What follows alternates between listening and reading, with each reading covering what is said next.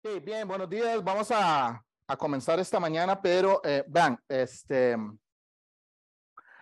hoy va a ser un poco diferente para mí. Típicamente lo que hago es, eh, es, es, exponer un pasaje o algo que ya tenía, digamos, este, mapeado, digámoslo de esa manera, digamos, un libro o algo así que estoy estudiando y entonces voy en orden. Eso se conoce como predica expositiva. El versículo clave para una predica expositiva es Nehemías 8.8 donde uno abre la Biblia y va en orden explicando lo que la Biblia enseña.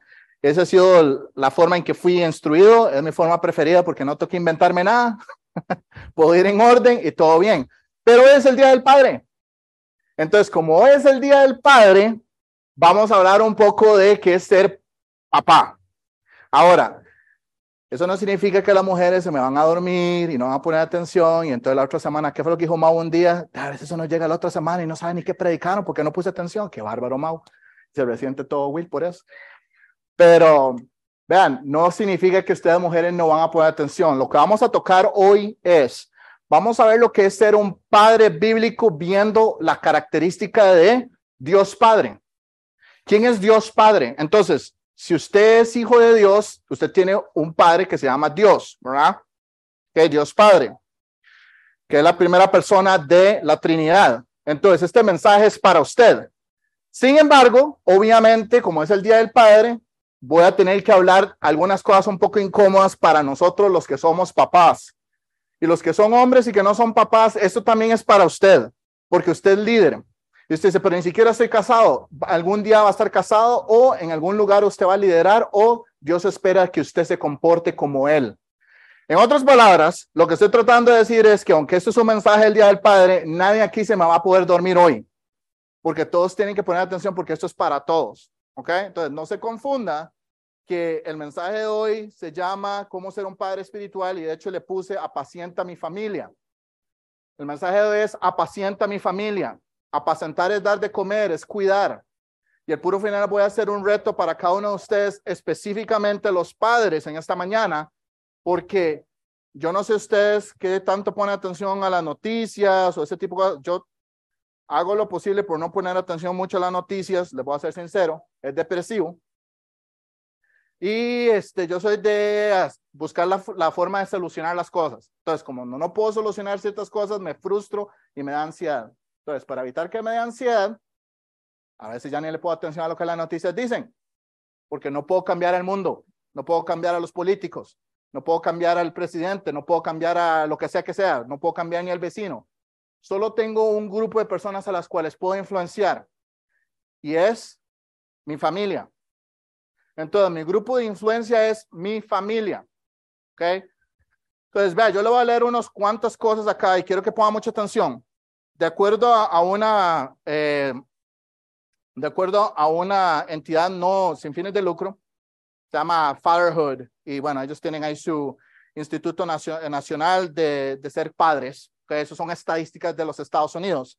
18.4 millones de niños, es decir, uno de cada cuatro, les prometo que puedo hacer cuatro, uno de cada cuatro niños no tiene un padre biológico presente, un padrastro presente o un padre adoptivo. Voy a decir eso otra vez. 18.4 millones de niños. Uno de cada cuatro niños en los Estados Unidos no tienen una figura paterna en el hogar estable. Me explico. 25% de nuestros niños en este país no tienen un padre biológico presente, un padre adoptivo o un padre sustituto, ni padrastro ni nada, que los ayude a crecer. Si a usted eso no le preocupa, pues le voy a decir, debería de preocuparle. Pero no debería de preocuparle porque ahora vamos a hacer una, una sin fines de lucro y vamos a ponernos activistas y vamos a hacer eso en la iglesia, lo cual si usted quiere participar en algo así que ya existe, yo no le voy a decir que no, usted está en, su libertad de hacerlo, pero lo que debería preocuparnos es porque nosotros en nuestros propios hogares podríamos ser un padre ausente. Y usted dice, pero ¿cómo? Ahí estoy todos los días, yo llego a dormir todos los días. No, es que usted no entiende. Llegar a dormir a la casa no significa que usted es un padre presente. Usted puede ser un padre ausente estando ahí mismo sentado en el sofá de su casa. No está poniendo atención, está viendo la televisión, está viendo la noticia, está viendo el partido de fútbol, está viendo los deportes, está viendo películas, está leyendo el periódico, la, la, la, la, etcétera. Sus hijos están buscando de usted guía y dirección y usted está, como dice uno, clock out, fuera. Y me llamó mucho la atención que esta semana, en el Old Church Retreat, en el campamento de nuestra iglesia, varios de los, de los predicadores o los que estaban enseñando tocaron un poco este tema de, de estar físicamente, pero no estar presentemente. Y me llamó mucho la atención que hablaron sobre este tema de build up. De construir. Y me llamó mucho la atención de que empezaron a hablar de, de temas, algunos que tienen que ver con lo que voy a hablar hoy. Yo no creo en casualidades, yo creo que Dios tiene su razón de ser. Y eso me ayudó a ver que hay una necesidad, hay una crisis en nuestro país y en el mundo. En realidad es una crisis en el mundo, porque los otros países no es que están peor o mejor. Hay una crisis en nuestro país, en nuestra realidad, en nuestro mundo, donde hoy por hoy hay personas que son progenitoras. ¿Saben qué es un progenitor? Alguien que tiene la semilla y la puso en el óvulo de una mujer y, no, voy, a, tratar de mantenerme eh, biológicamente lo más limpio posible para que nadie que dije algo que no tiene que decir. Y sale, y sale un bebé de eso. Entonces, esta persona proveyó la semilla para que naciera el bebé. Eso no significa que es el papá. Y no estoy poniendo en duda con prueba de ADN, eso no es lo que estoy diciendo. Lo que estoy diciendo es que no necesariamente es un papá que se preocupa por esa criatura. Y ese es el problema, hermanos. El problema es que esta crisis genera cuatro veces más riesgo de pobreza en estos niños. Esas son las estadísticas. Esta crisis genera que estos niños sean más propensos a tener un problema de comportamiento. Esta crisis genera que son dos veces más propensos a tener riesgo de, mortalidad infantil. Esta crisis conlleva a que son más propensos a terminar en la cárcel. Esta crisis nos lleva a que es más probable que cometan un crimen. Esta crisis conlleva que son siete veces más propensos a quedar embarazados en sus años de adolescencia. ¿Quiénes de ustedes tienen hijas? Yo tengo dos. Las voy a encerrar en la casa hasta que tengan 45 años. Es una broma. Es una broma. Es una broma. Pero son siete veces más propensas a terminar embarazadas en adolescencia por la falta de una figura paterna que realmente le importe. No la falta de, de, que hay un hombre macho varonil en la casa, ¿verdad? Pelo en el pecho y espalda plateada, ¿verdad? No, es que, es que usted puede estar en la casa y creer que usted es muy macho, pero no significa que usted es papá. Yo quiero que hablemos de cómo ser papá. No que simplemente usted diga que yo estoy ahí, tengo testosterona y yo estoy ahí, ¿verdad? Y soy el hombre de la casa, pero usted no es presente. Usted no es un papá presente.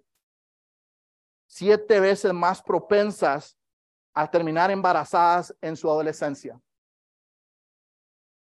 son más propensos a ser son más propensos a ser víctimas de abuso y negligencia o ser, ser eh, eh, ignorados. Son más propensos a estar en alcohol y drogas. Son dos veces más propensos a sufrir de obesidad y son dos veces más propensos a ni siquiera ir a la escuela. Yo no me estoy inventando nada de esto. Estos son estudios que han hecho por las últimas décadas, de casos de casos. Han entrevistado a personas en la cárcel, han entrevistado a personas que han cometido homicidios, han entrevistado a madres solteras, han entrevistado a niñas que quedaron embarazadas en, en adolescencia y todo apunta a lo mismo. No había una figura masculina, hombre, que fuera guía en el hogar.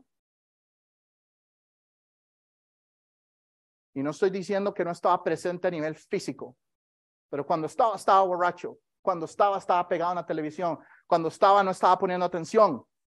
Cuando estaba era, es que es una molestia porque los niños tienen que molestar tanto, es que están todo el día gritando, están todo el día chillando. Ahora, ¿qué quiere? ¿Qué es lo que necesita? La, la, la, la, Eso no es ser papá. Eso no es ser papá. Usted es un padre biológico o usted es un padre progenitor, o sea, su semilla generó a ese bebé, pero usted no es el papá de esa criatura. Y lo que vamos a hacer hoy es, vamos a ir a la Biblia, vamos a ir a la Biblia y vamos a ver algunos principios bíblicos para ayudarnos a salir de esta crisis. Porque si no puedo cambiar al mundo, por lo menos quiero influir o influenciar a mi grupo al que tengo cerca. Y en este mañana son ustedes. Y en mi casa es mi familia. Y este mensaje no es solo para ustedes, este mensaje es también para mí. Porque cuando estoy viéndolo ahí, me di cuenta que aunque pareciera ser que voy por buen camino, hay días en que puedo distraerme y tengo que traerme de vuelta a donde tengo que estar. No puedo distraerme, no podemos distraernos. La vida de nuestros hijos está en juego. Hermanos, yo no sé, usted ha puesto atención a, la, aunque sea un poquitito a la televisión, a las noticias. El mundo no le interesa a sus hijos. No, no, no, no, no se engañe. El profesor de la escuela le vale tres, ¿puedo decir tres pepinos? Ya lo dije. Le vale tres pepinos sus hijos. Ay, pero ellos estudiaron educación. No, ellos estudiaron una carrera, pero no son los papás de sus criaturas. A ellos no les importa a sus hijos. ¿Ustedes han visto lo que les están enseñando hoy en día? Mi esposa me, dijo un día de estos, ella, ella, eh, hay, un grupo de mamás ahí donde, de la ciudad donde nosotros vivimos, donde intercambian ropa y, y cosas que ya los hijos van dejando y todo lo demás. Y me estaba diciendo que una mamá puso ahí, mi hijo de cinco años o mi hija de cinco años está dudando de su sexualidad, ¿dónde ayudo para que le ayuden a hacer con el cambio? Ahí es donde estamos y lo posteó en un grupo de va donde va a todas las mamás de la ciudad y del barrio donde nosotros estamos. Y yo quería agarrar y, poner algo ahí y decir, usted está loca, señora. Es un chiquito. ¿Qué va a estar sabiendo nada del mundo? Vivian tiene, va a cumplir tres años y un día me dijo, Daddy, I'm a dog. Y empezó a sonar son, sonidos de perrito. Ah, entonces, la respuesta de, de, los susodichos padres de hoy en día es decir que hay que llevarla a un lugar de psicología para que la afirmen que es, se identifica como perro. ¿Qué pasó? ¿Qué pasó con el sentido común? ¿Qué pasó con el temor a Jehová? ¿Qué pasó con el entendimiento de lo que la Biblia enseña? Eso no es ser papá. Eso es maltrato. Eso es agresión psicológica. Eso es agresión. Y nosotros que somos cristianos deberíamos de ser la luz del mundo. Deberíamos demostrar que nuestra forma de ser papás es muy diferente a la forma en que el mundo quiere educar a nuestros hijos. No crea que las personas, no crea que el gobierno, no crea que los políticos, no crea que el profesor de la escuelita, no crea que la, amiga de la guardería, eh, o sea, lo voy a ser sincero, no crea que ninguno de ellos realmente le interesa el bienestar de sus hijos, porque no les interesa. Y no estoy tratando de ser mala gente. Es lo que la Biblia enseña. Y una de las cosas que en esta semana uno de los Troy, que fue uno de los que estuve enseñando, dijo, el mundo nos odia. Y nos mostró el versículo bíblico para eso. El mundo nos odia, el mundo no nos ama. No crea que una persona del mundo va a querer amar a su familia. Porque no es cierto. Vean, tenemos que aprender a ser padres bíblicos. Feliz día. Pero yo creo que hoy va a ser un día donde tenemos que hacer una rededicación de nuestras vidas. Es un día donde tenemos que decir, yo estoy dispuesto a levantarme con firmeza y ser un papá que realmente es un papá bíblico. ¿Quiere tan siquiera Dios ser nuestro padre? La Biblia dice que sí. Vea lo que dice 2 Corintios 6, 14, 18. No unáis un yugo desigual con los incrédulos porque qué compañerismo tiene la justicia con la injusticia, y qué comunión la luz con las tinieblas, y qué concordia Cristo con Belial, y la respuesta es ninguna. ¿O qué parte el creyente con el incrédulo? ¿Y qué acuerdo hay entre el templo de Dios y los ídolos? Ninguno. Porque vosotros sois el templo de Dios viviente, como Dios dijo, habitaré y andaré entre ellos, y seré su Dios, y ellos serán mi pueblo. Y esto es una una referencia al Antiguo Testamento donde ellos estaban ocupando un terreno donde habían dioses falsos y todo lo demás y le estaba pidiendo a su pueblo que se salieran de ahí, pero entonces en este momento Pablo lo está usando para traernos algo espiritual y enseñarnos algo en nuestro tiempo, para, para nuestra época, para la iglesia. Y dice, por lo cual salid de medio de ellos y apartaos, dice el Señor, y no toquéis lo inmundo y yo os recibiré. Y termina ahí. No, no termina ahí y seré para vosotros padre, y vosotros me seréis hijos e hijas, dice el Señor Todopoderoso. Dios quiere ser su papá. Y Él es un buen papá. Y deberíamos de aprender de Dios. Porque no podemos seguir simplemente llenando espacio. No está bien. El mundo nos quiere comer vivos y nosotros decimos que está bien. Preferimos dedicarnos a otras cosas que ser buenos padres, buenos padres para nuestros hijos. Esta es su misión. Ya qué pena, no, no, quiero, no quiero quitarle el impulso a nadie porque hoy Mao nos habló de comprometernos en Keytown. Y ojalá tuviéramos todos aquí metidos en Keytown. Ojalá. Sería bueno. Pero si usted cree que porque viene aquí town o que viene a servir a hospitalidad o que viene a hacer algo aquí en la clase o está predicando aquí un domingo, como en caso, o estamos en el grupo de liderazgo de la iglesia, lo que sea, usted póngale cualquier calificativo de lo que usted hace. Es más importante hacer un buen papá en la casa, está equivocado. Usted va a llegar delante de la presencia de Dios y Dios le va a decir, ¿y su familia? Ah, pues ellos nunca me, nunca me siguieron. Yo todos los días estaba en la iglesia, 24/7. Ah, qué bueno. ¿Usted cree que va a recibir una palmada en la espalda? Usted fracasó. Si bien es cierto, es salvo y si bien es cierto, va a estar ahí, si bien es cierto, va a recibir un tipo de herencia, porque no creo que no vamos a recibir ningún tipo, vamos a un, un tipo de herencia aún por el servicio que hagamos a nuestra iglesia. Nuestra tarea principal, que era dirigir a nuestro grupo de acción, nuestro grupo de alcance, nuestra familia, fallamos. Fallamos. Y dicho ese paso por aquello, ¿ah?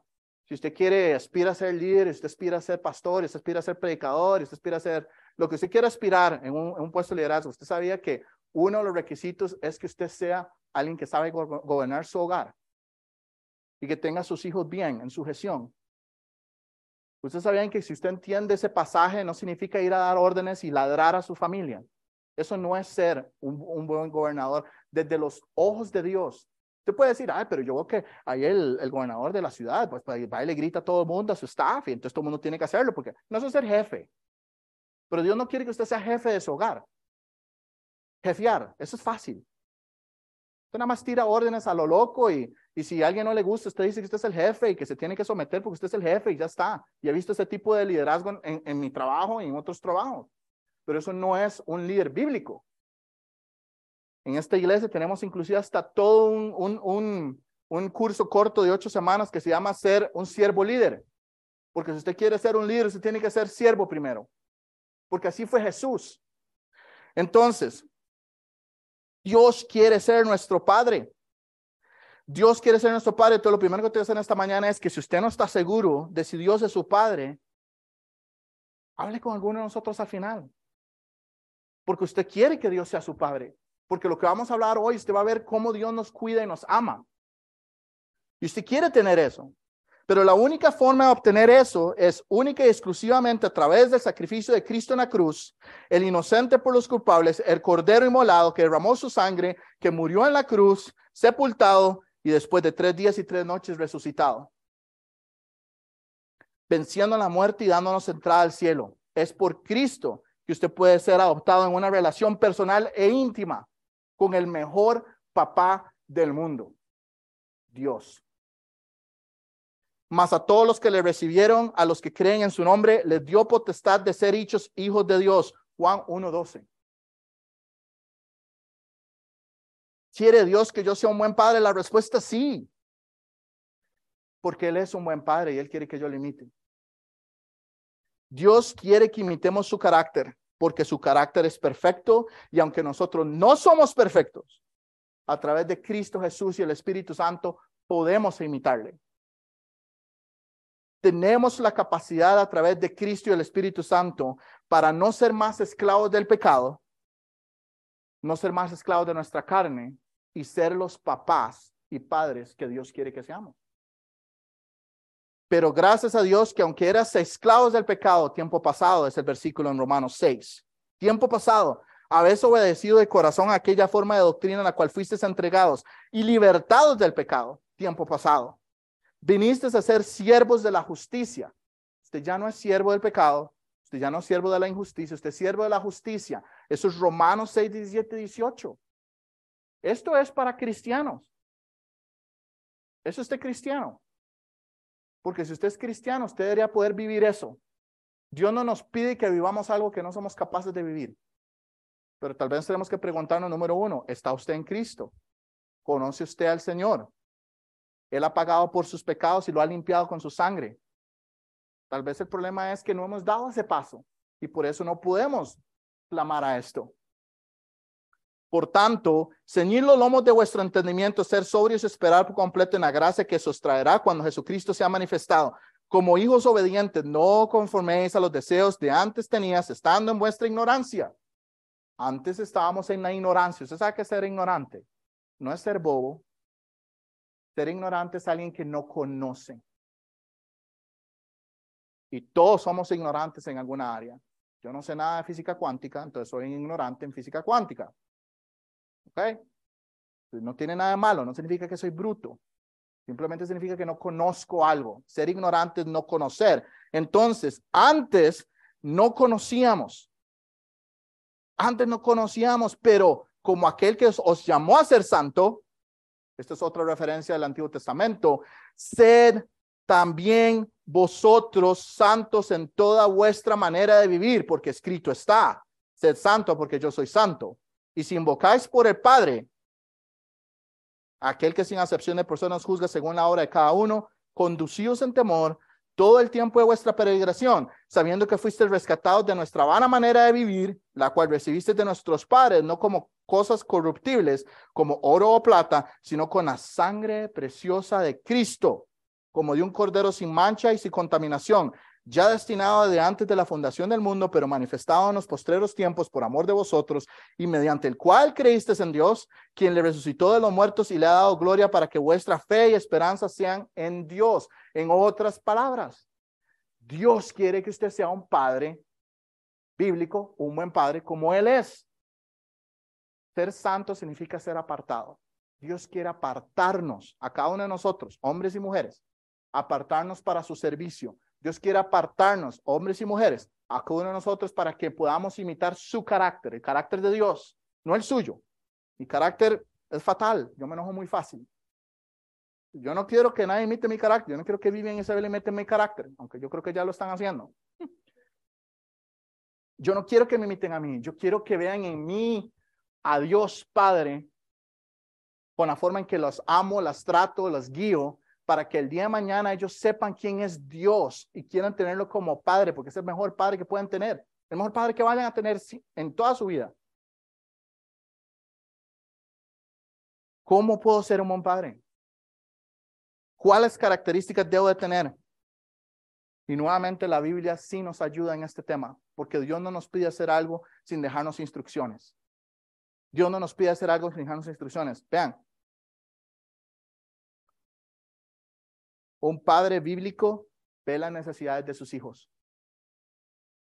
Un padre bíblico ve las necesidades de sus hijos. Pero ¿cómo puede usted ver las necesidades de sus hijos si usted no pasa tiempo con sus hijos? Qué difícil. Qué difícil es poder entender qué necesitan mis hijas, mis niñas, si yo nunca estoy con ellas. ¿Y cómo voy a saber? Me va a mandar un WhatsApp. Hey, papi, esto es lo que ocupo. Vámonos serios. Pretendemos que de alguna manera mágica las ondas viajen a través del, del aire y entonces nos peguen la cabeza y digamos, ay, mira, ocupa un pañal. Mira, tendrá hambre. Mira, tal vez hay que llevarla al parque.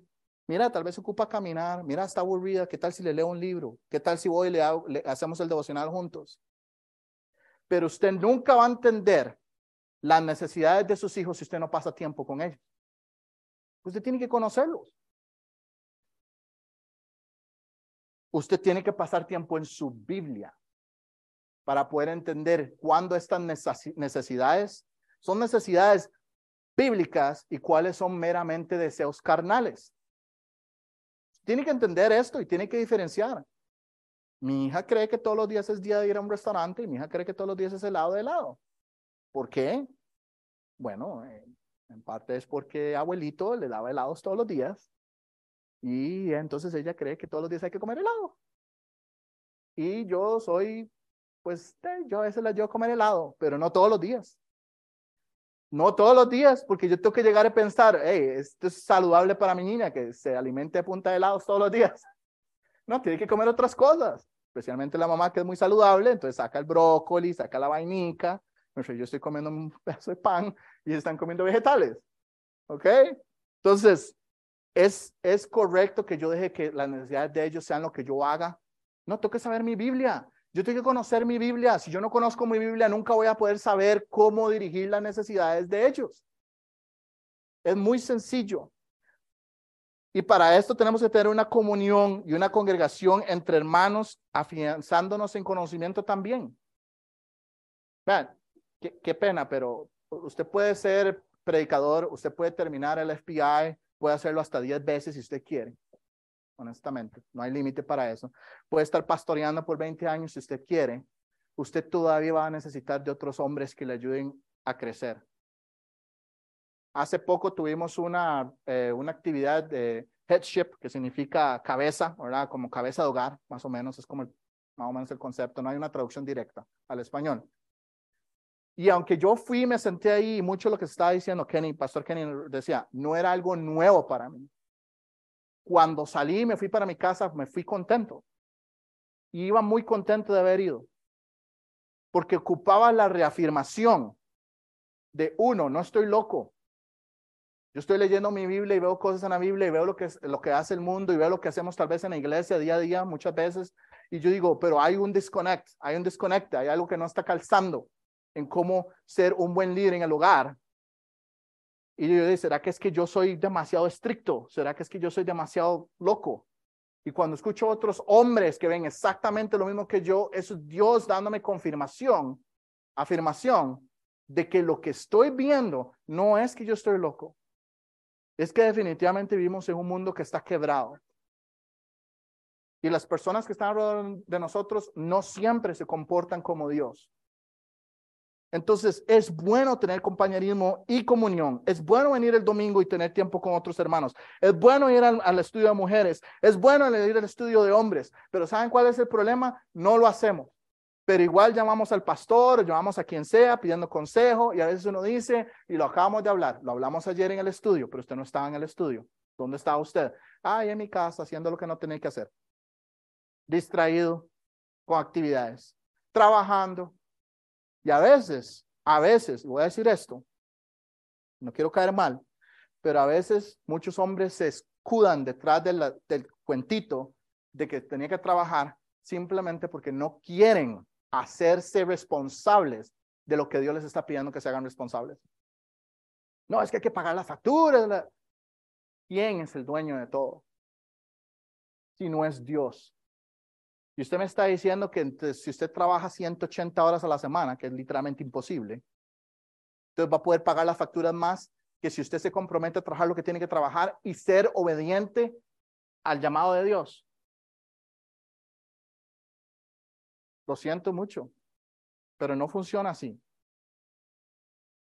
Will y yo a veces hablamos de, de, cómo es Dios en nuestras vidas. venimos de dos contextos diferentes, dos familias diferentes, dos grupos, o sea, dos academias diferentes, como usted quiere llamarlo, ¿verdad? Dos enfoques de estudios diferentes. pero vemos como Dios nos cuida a los dos. Indiferentemente de, de, si yo fui a la escuela de ingeniería y él fue a la escuela de la vida, o como usted le quiere llamar, es, indiferentemente de nuestra educación o formación, digamos, académica, lo que sea, yo veo que Dios nos cuida a los dos. ¿Usted quiere saber cuál es el secreto? Obedecer a Dios. Hacerlo número uno a Él. Es decir, Dios, no soy perfecto, no soy el mejor padre, no soy el mejor pastor, no soy el mejor líder, no soy... Y está bien, me voy a someter a que usted me guíe. No sé si voy a poder tener dinero a fin de mes. Puede que me despidan, puede que no me despidan, puede que venda, puede que no venda, puede que esto, puede lo otro. Pero me voy a someter porque esta semana tengo que ir al estudio bíblico, esta semana voy a ir a la iglesia, esta semana voy a ir a discipular a alguien, esta semana voy a hacer esto, etcétera, etcétera, etcétera, etcétera. Y nunca ha hecho falta el dinero para pagar las facturas. Porque usted pone las prioridades donde son. Dios quiere que seamos padres bíblicos y que entendamos. ¿Por qué? Porque vea lo que dice Mateo 6:32. Y Mateo 6:8, no os hagáis pues semejantes a ellos porque vuestro Padre sabe de las cosas que tenéis necesidad antes que vosotros les pidáis. Porque los gentiles buscan todas estas cosas, pero vuestro Padre Celestial sabe que tenéis necesidad de todas las cosas. El contexto de estos pasajes es el afán de la vida. El afán de la vida. ¿Qué voy a comer mañana? ¿Qué voy a comer el otro día? ¿Cómo voy a pagar esto? ¿Cómo voy a pagar lo otro? Etcétera, etcétera. Y Dios dice, yo soy un padre que sabe lo que usted necesita. Lo que usted necesita realmente. Porque si alguien está frustrado porque no puedo pagar el Ferrari, venda eso y cómprase un carro que sí pueda manejar y, pagar. Además, yo no sé, en algunas de las calles que aquí he visto aquí, yo no creo que usted pueda andar en un Ferrari, pero, pero vea, hay que tener sentido en qué está hablando. El contexto es, habla de, los, de, los, de las aves del cielo, que las aves del cielo no se preocupan que van a comer. La última vez que le pregunté a una que estaba ahí en mi casa, yo le dije, hey, ¿vos te preocupas por qué vas a comer mañana? Chirp, chirp, chirp, chirp. Ajá, sí, ¿verdad? Yo tampoco. Gloria a Dios. ¿Ustedes creen que la creación está preocupada día y noche si van a encontrar qué comer el día siguiente? Ellos saben que hay un creador. Entonces, ¿por qué usted está afanándose a buscar las cosas del mundo como los gentiles que buscaban todas estas cosas Usted es cristiano. Y usted tiene que modelar este principio con sus hijos. Usted tiene que entender, bueno, si yo paso tiempo con mis hijos y presto atención a sus necesidades, entonces antes de que ellos me digan que hay que hacer ciertas cosas, yo ya sé hacia dónde tengo que ir, yo ya oré por eso, yo ya busqué asistencia, yo ya me metí en la Biblia y sé cómo atender a las necesidades. Un padre bíblico es dadivoso con sus hijos. Vean, los 300 pares de tenis que usted se compraba cuando era soltero, cuando usted se casa, ya eso ya no pasa. Lo siento. Ya no pasa. Y si ustedes han visto que tan caros son los zapatos de los chiquitos, son igual de caros o más caros que los de los adultos. Yo le doy gracias a Dios que en esta iglesia tenemos un grupo de mamás que comparten bolsas de cosas, porque eso es como Navidad. Te abre y empieza a sacar y dice, ¡Oh, pero que encontré zapatos de Papa Patrol, dijo mi hija un día. Pues, quien sea que haya sido el dueño de esos zapatos, muchas gracias. Mi hija los, los, los adora, le encantan. Pero el punto es, usted tiene que ser dadivoso. Vea, pedir y se os dará, buscad y hallaréis, llamad y os abrirá, porque todo aquel que pide, recibe, y el que busca halla, y el que llama se le abrirá. ¿Qué hombre hay de vosotros que si su hijo le pide pan, le da una piedra? O si le pide un pescado, le da una serpiente. Pues si vosotros siendo malos, no dice porque vosotros siendo geniales, no, porque si vosotros siendo malos sabéis dar buenas dádivas a vuestros hijos, cuán más vuestro Padre que está en los cielos para buenas cosas a los que le piden. Usted no necesita trabajar 180 horas a la semana, porque si no, mujer, no voy a poder pagar las facturas de la casa. Usted tiene el enfoque equivocado. Está completamente equivocado. Ya usted fue a su Biblia. Se alimentó en la Biblia esa mañana. Se alimentó en la Biblia esa, esa, esa, semana. Y se volvió el hijo a Dios. Dios. Estoy aquí, estoy un poco tallado. Tengo cinco, cinco pesos aquí. Y hay que pagar. ¿Y qué hago? Usted ya fue y le habló a su padre en el cielo que sabe lo que usted necesita.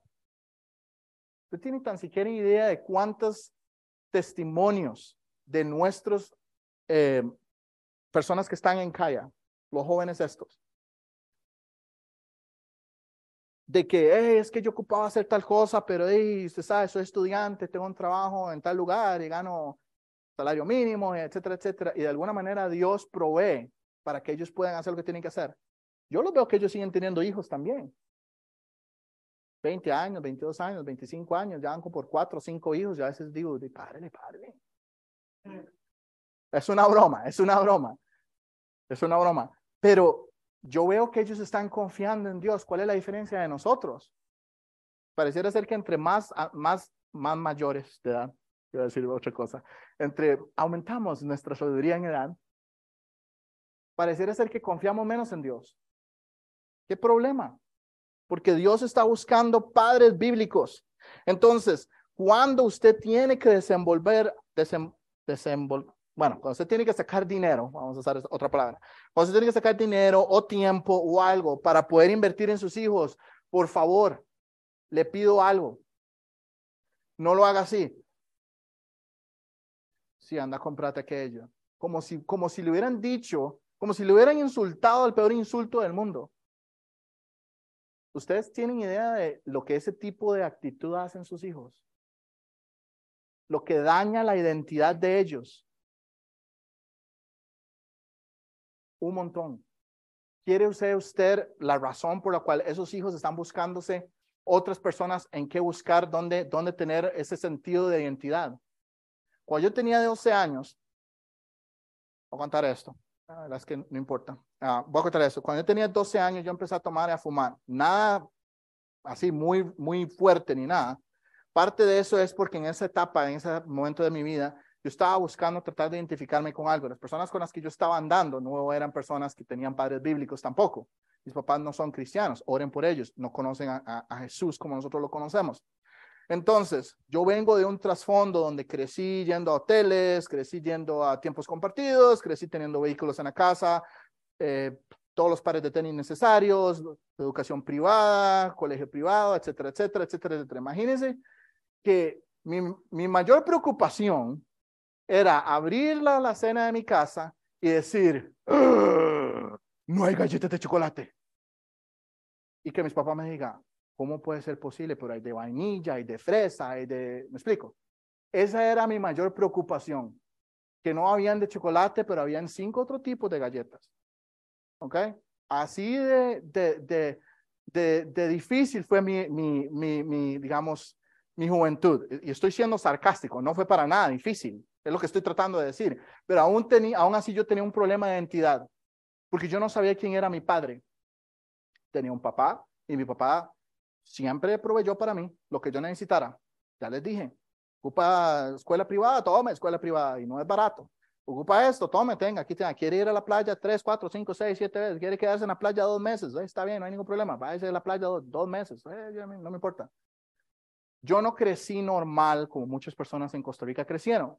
Ese es mi trasfondo. Y aún así llegué a tener una crisis de identidad a los 12 años. Para la edad de los 15 años ya me había emborrachado más veces de las que te debería haber contado.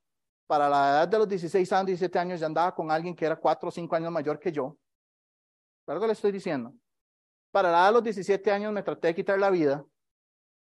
Y para la edad de los 18 años fue cuando Cristo vino a mi vida y me dijo, hey, deténgase.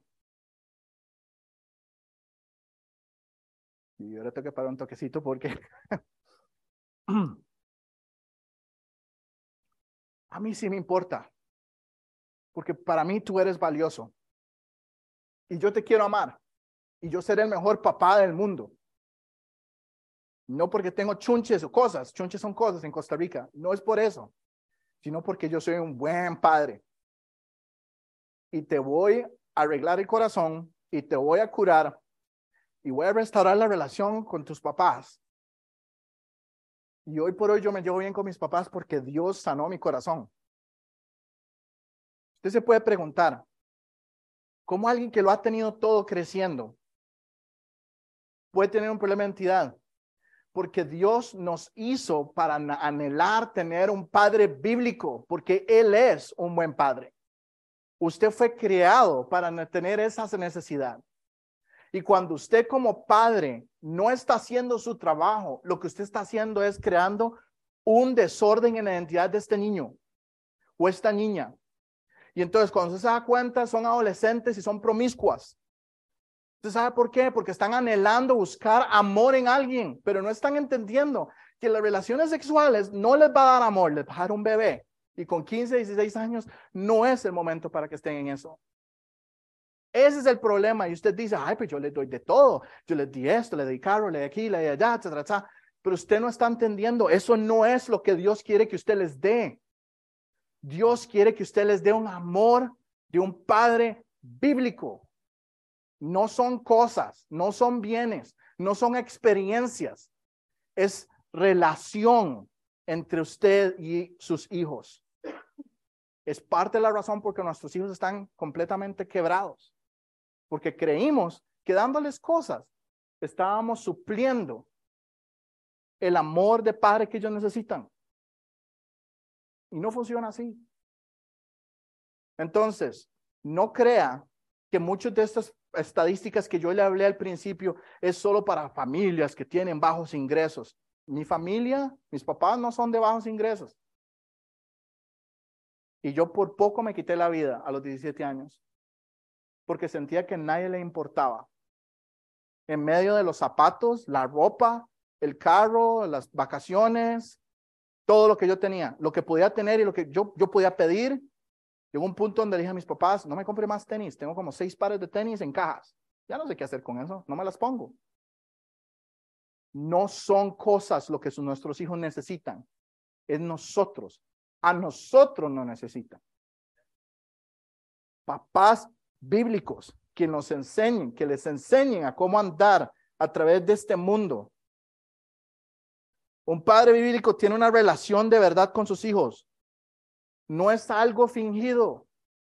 Yo sé, cuando tienen pocos años de edad, a veces es difícil interactuar con ellos y se siente uno como un bobo. Yo lo sé. Yo me siento ahí y empiezo. ¿Y ahora qué hago? Esta tiene 10 meses. Pero, eh, ¿sabe qué quiere mi hija? Que la lleve caminando. Entonces ahí voy por la casa, caminando con ella. ¿Qué quiere que haga? Que le ponga atención, que le leamos un libro, que le pongamos las caricaturas, lo que sea, lo que, lo que sea que ella quiere interactuar. Y ella está, mire, observando, observando. Vean, voy a decir algo. Las dos de mis hijas, las dos de mis hijas saben cuando estamos presentes y ausentes. Mis dos hijas nos manotean el celular de la mano, las dos. Y mi esposo está ahí para que, para que no crean que estoy inventando. Y un día nos volvemos a ver y dijimos, vamos a tener que poner esto en una caja y tirar la bolsa por la ventana. O sea, no sé. Pero es que, es que si ellas con dos años y medio y la otra tiene, bueno, diez, diez meses y dos años y diez meses, ya saben determinar cuando mamá y papá están físicamente presentes, pero mentalmente ausentes, ¿ustedes qué creen que está haciendo eso? Eh, está haciendo eso en la mente de ellos. Ah, ok. Daisy, están aquí, pero realmente no son importantes. No, no, o sea, no cometan el error. Vean, para mí es difícil este mensaje porque hay tantas cosas, de cosas que me han dicho que, es mal, mal consejo, mala doctrina. Estoy tratando de tener cuidado de no decirlo para que nadie se vaya a ofender, pero no tiene nada de malo que sus hijos lo necesiten a ustedes 24/7. Ustedes entienden que acaban de salir del vientre de la madre a un lugar extraño con sonidos raros, olores extraños, cosas que dan miedo. Y usted dice, yo no tengo tiempo para eso. Yo tengo que ir a hacer el ministerio y los tiran ahí en, el encierro y se da media vuelta y que chille por 50 horas hasta que se canse porque lo voy a, la voy a doblegar hasta que se le... Vea, tiene que haber un balance. A veces el niño está buscando simplemente afirmación porque tiene miedo. No es simplemente que es que son Sí, sí, son una bolita de pecado, yo sé que sí, algunos son más adorables que otros, yo eso yo lo entiendo, pero lo que quiero decir es como, no es única y exclusivamente porque su carne los hace reaccionar así, también tiene que ver con el concepto de que ellos tienen temor en un mundo extraño, donde el cual usted ya vivió en este mundo, yo he vivido 40 y algo de años en este mundo, ya sé que me puede dar realmente temor y que no, eso es un trueno, Vivian se metió a la cama a las 4 de la mañana porque habían truenos, y ella todavía se asusta. Mi hija se asusta a veces con Paw Patrol. Nada más, me explico, ella es súper sensible. Entonces, ¿qué voy a hacer?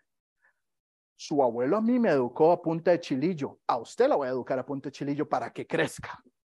Es una niña. Entonces, papá se mete a la cama y les, le canta una canción y le lee un libro y le agarro la mano y entonces me dice, me hace papi, no te vayas. Y yo, hasta que usted se duerma, me voy a quedar aquí. Y sí, vean, vamos a ser sinceros, a veces estoy pensando, tengo 300 correos que hacer, tengo que hacer algo de la iglesia, tengo que hacer aquí y allá, tengo que ir a pagar las finanzas, la, la, la, son las 9 de la noche, esta no se duerme. Y yo digo, Dios, dame paz. No dame paz por ella, dame paz porque yo tengo un problema. Mi hija me necesita y yo me estoy quejando. Me estoy quejando. Queremos tener una relación verdadera con nuestros hijos, no, no fingir. Es que los tenemos y después ya queremos que sean 20 años de edad para que se vayan a la universidad y no nos llamen más. No, no funciona así. No funciona así porque ¿sabe qué? Usted es ese hijo quejumbroso, llorón, incómodo, llorándole a Dios. Dios, no tengo con qué pagar esta. Dios, mi esposa no me habla. Dios, me duele aquí. Dios, aquí. Ya, pero no queremos que Dios nos hable. Ah, bueno, te voy a hacer hombre. Ahora sí, espérate. No, ¿verdad? Ahí estamos de rodillas, llorando y clamando a Jehová. Padre, ayúdanos. Padre, provee. Padre, la enfermedad. Padre, dame más, más esto, más lo otro. Ah, pero cuando nuestros pequeños se aparecen y hacen, papi, ¿me puedes leer un libro? Ya le di tres. ¿Por qué le toca leer cuatro? Es una niña. Y sí, por aquellos que crean que yo soy súper alcahueta y dejo que mis hijos hagan lo que les dé la gana, no es cierto. De hecho, parte de lo que más me ha afectado es crecer en esta área. Yo crecí un poco al, al, al tiro, porque así me crió mi papá. Mi papá nunca me ha dicho que me ama, no una sola vez en 40 años. Ok, entonces eso me, me ha afectado mucho. Pregúnteme si le he dicho a mi hija que la amo por lo menos una vez cada cinco minutos. ¿eh? ¿Sí? Parezco un disco rayado. Hay días que yo digo, venga, mi amor, y ya dice, papi, stop. Tiene, va a cumplir tres años y ya me hace, no más besos. Y yo, pero ¿quién es esta guapa tan linda? Y entonces me la agarro y empiezo a ver y se me quedando, papi, en serio. Es como, ya voy a jugar, entonces va. Voy a cumplir tres años y ya me dice que me la haga así, no quiero saber qué va a pasar cuando sea adolescente. Yo voy a llorar probablemente. Pero el punto es que no es que estoy diciendo que yo los dejo hacer lo que sea, hay que tener un balance. Obviamente hay momentos donde la vara de corrección está guindando así en el cuarto de ella y ella sabe. Cuando yo me levanto y digo, ok, ya usted comió, ya tiene un, ropa limpia, ya usted se le, le lavé los dientes, la bañé, la peiné, le saqué el pelo, porque sí, yo saco como tres horas, Ashley dice papi salón, porque yo me siento ahí y le hago el pelo y aquí y allá, y, ta, ta, ta, y todo eso, todo eso es verdad, pero cuando llega un punto donde digo, bueno, creo que ya toca corrección, ya dice, ay papi, no, no la varita de corrección, le digo, hey, haga decisiones sabias. Vea que no estoy siendo, o sea, fui paciente y todo lo demás, pero tenemos que ser conscientes en que tener una relación verdadera, porque vean, más la hora viene y ahora es cuando los verdaderos adoradores adorarán al Padre, en espíritu y en verdad, porque también el Padre, tales adoradores busca que le adoren. Ahora, yo no estoy diciendo que sus hijos van a tratarlo usted como un Dios, aunque de una u otra manera lo van a ver usted como este ser así, ah, ¿verdad? Allá arriba, y si supieran lo que es uno, pero no estoy diciendo que, que, eduquen a sus hijos para que los vean como un Dios. Eso no es. No estoy, no estoy mostrando esa idolatría. Pero adorar es postrarse. Adorar es tener un, estado de reverencia delante de Dios Padre. ¿Usted entiende eso? La palabra adorar, la primera vez que se referencia en la Biblia es cuando, cuando eh, Abraham iba a sacrificar a Isaac. ¿Me explico? Adorar no es solo cantar canciones de alabanza. Adorar es tener una, una, una postura de postrarse y entender, hey, estoy en su presencia, ¿qué tiene que decirme? Aquí estoy. Entonces, si usted quiere tener una buena relación con sus hijos, también sea usted intencional buscando a sus hijos para que sus hijos quieran pasar tiempo con usted. Porque si usted es un sangrón, yo no sé qué si ustedes entienden la palabra sangrón, por alguien grosero, sus hijos no van a querer pasar tiempo con usted, porque van a decir, ¿para qué? Para que me hable feo, para que me maltrate, para que me, me explico. Eso no es la actitud que tenemos que tener. Yo soy el buen pastor y conozco mis ovejas y las mías me conocen, así como el Padre me conoce y yo conozco al Padre y pongo mi vida por las ovejas. ¿Puede su familia decir que usted es el buen pastor? ¿Puede su familia decir que usted conoce a sus ovejas? Puede su familia decir que usted es un buen padre y que usted conoce a sus hijos y a su esposa. Puede su familia decir que ellos lo conocen a usted. No que simplemente un ente que está físicamente ahí, pero, pero no está. Así como el Padre me conoce, yo conozco al Padre. Tiene usted una relación personal con Jesús. Tiene una relación personal con Dios. Y puede su familia ver eso en ellos, en usted. ¿O no? ¿Pone usted su vida por su familia? ¿Pone usted su vida por su familia? Va de nuevo. No es pagar las facturas. Vean, esos. He visto un sinnúmero de, casos donde la, la familia en este mundo está completamente distorsionada mamás solteras, mamás que ya no quieren tener un esposo porque entonces ya no pueden pedir el cheque al gobierno, etcétera, etcétera. No estoy inventando, son estadísticas hasta se, asustó uno de ver lo que algunas personas piensan. Prefieren no tener un esposo en casa para poder ir y llenar, llenar la ayuda gubernamental. Eso no es lo que la Biblia enseña.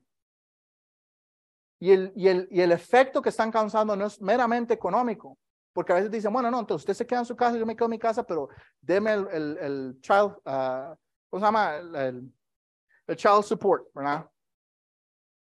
¿Y ustedes creen que eso resuelve el problema? Cuando sus hijos estén con problemas de identidad y dicen, bueno, es que papi lo que hace es pagar, dar plata. Eso es lo que él hace.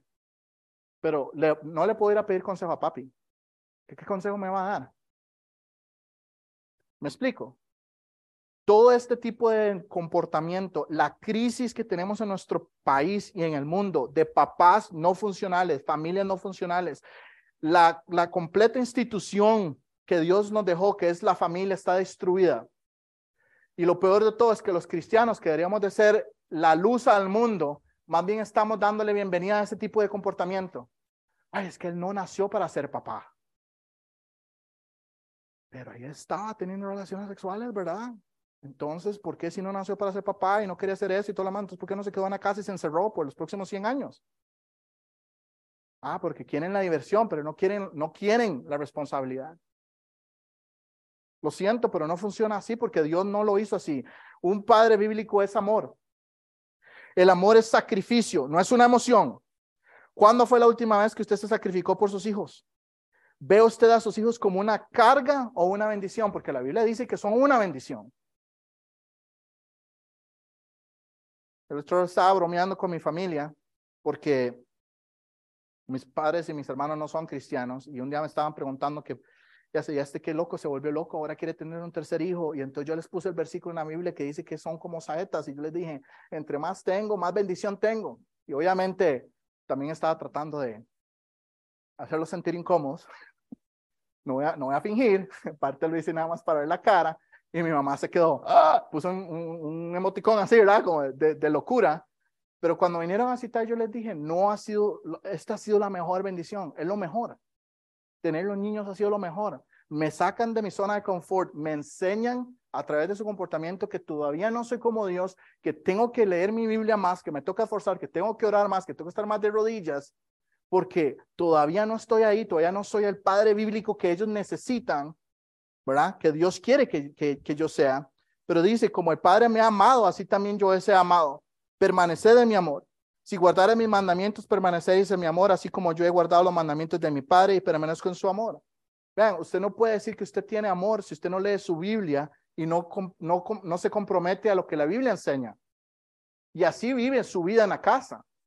Es que no es pretender a ser cristiano, no es pretender a ser papá, no es pretender a ser el líder de la familia. Eso no es. Usted tiene que ser cristiano. Usted tiene que ser el líder de la familia. Usted tiene que ser papá. No es pretender hacerlo. Un padre bíblico es misericordioso y consolador. Y yo tengo dos hijas súper sensibles. y yo soy lo más pasco que hay en este mundo. Y yo no sé cómo consolar aparte de decir, ah, sí, eso apesta, ¿verdad? Qué mal, bueno, y palmadita en la espalda y sigo caminando y mi esposa queda y hace. En serio, ese es el consuelo que me va a dar, pero, pero, pero déme un abracito, dígame que todo va a estar bien, oremos, léame un versículo y yo nada más hago. ah, sí que dura que es la vida, bueno, ahí, ah, ¿verdad? Yo tengo que crecer en esa área un montón, pero vea lo que dice. Nuestros hijos necesitan aprender de gracia y misericordia, no solo disciplina, es un balance. Tome cada oportunidad que usted tiene para enseñarles. Sam dice esto un montón. It's a teachable moment. Es un momento de enseñanza. Use toda situación en su vida para enseñarles. Yo le hablo a Vivian de gracia. Pero, mi amor, usted se portó mal. Ajá. ¿Usted entendió lo que hice? Le hablé mal a mami. ¿Y nosotros podemos hablar, hablarle mal a mami? No. ¿Fue respetuoso? Sí.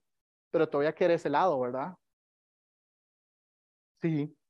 Ok, vamos a hacer esto. Y viene momento bíblico. Ok, usted sabía que, y le empiezo a hablar del pecado, y tiene menos de tres años, y todo lo más. Yo vi a mi hija con menos de tres años llorar y decir, I'm sorry, dad. Ir a, ir a pedirle perdón a mi esposa por haberle faltado respeto y ser y decir que, darse cuenta que había ofendido a Dios por lo que había hecho. Y después le dije, Dios nos da buenas cosas aun cuando nosotros no merecemos tener buenas cosas. Y este lado no es porque usted se portó bien. Esto es porque yo quiero que usted aprenda gracia. A veces recibimos cosas que no merecemos porque Dios quiere mostrarnos su amor. Vean, Dios nos amó primero y nos consoló. Vea lo que dice, me gustó mucho, según Tesalonicenses 2, 16, 17. Dice, y Dios nuestro Padre, el cual nos amó y nos dio consolación eterna y esperanza por gracia y conforte vuestros corazones. O sea, Él nos da paz en nuestros corazones y además de eso confirma con toda buena palabra y obra. Y ese es el cue para ir cerrando. Entonces voy a ir directo al reto. Voy a ir directo al reto. Bueno, de hecho, solo faltaba un punto más. Entonces, está bien con eso. Vean, voy a ir directo al reto. Voy a compartir el mensaje completo para que vean que hay más puntos. Hay nueve calificaciones que puse en el mensaje. Uno es sobre sabiduría. Tenemos que enseñar la Biblia a nuestros hijos. Otro es sobre disciplina. Ya hablamos bien de que hay que disciplinar a nuestros hijos. No podemos simplemente dejar que hagan lo que quieran. Sobre inteligencia espiritual. Y el último que tenía es sobre no enojar a nuestros hijos con nuestra actitud. Viene el reto. Este es el reto. ¿Quiénes de ustedes se acuerdan de que Pedro negó a Jesús tres veces. ¿Ok? Ve lo que dice Juan 21, 15 y 19. Cuando hubieron comido, Jesús dijo a Simón Pedro, Simón, hijo de Jonás, ¿me amas más que estos? Y le respondió, sí, Señor, tú sabes que te amo. Él le dijo, apacienta mis corderos. Volvió a decirle la segunda vez, Simón, hijo de Jonás, ¿me amas? Y Pedro le respondió, Sí, Señor, tú sabes que te amo. Pedrito, siempre era boconcillo. Le dijo, pastorea mis ovejas. Le dijo la tercera vez, Simón, hijo de Jonás, ¿me amas? Pedro se entristeció de que le dijera la tercera vez, ¿me amas? Y le respondió, Señor, tú lo sabes todo. Y sí, Jesús lo sabe todo. No le estaba preguntando esto porque ocupaba confirmación. Lo estaba rededicando al ministerio. Jesús le dijo, apacienta mis ovejas. De cierto, de cierto te digo que cuando eras joven te ceñías y ibas a donde querías, mas cuando seas viejo extenderás tu mano y te a otro y te llevará a donde no quieras. Esto dijo dando a entender que iba a morir, bueno, la muerte que iba a dar para glorificar a Dios. Y final diciendo, y dicho esto le dijo, sígueme. Entonces yo voy a preguntar esto y con esto voy a cerrar. ¿Está usted dispuesto a ser un padre bíblico? ¿Sí o no? ¿Está dispuesto a ser un padre bíblico? Sí o no. ¿Está dispuesto a ser un padre bíblico? Sí o no. Entonces, apaciente la familia que Dios le dio. Porque Dios se la dio para algo. Will, usted va a cerrar, ¿verdad? Will, eh, usted ora.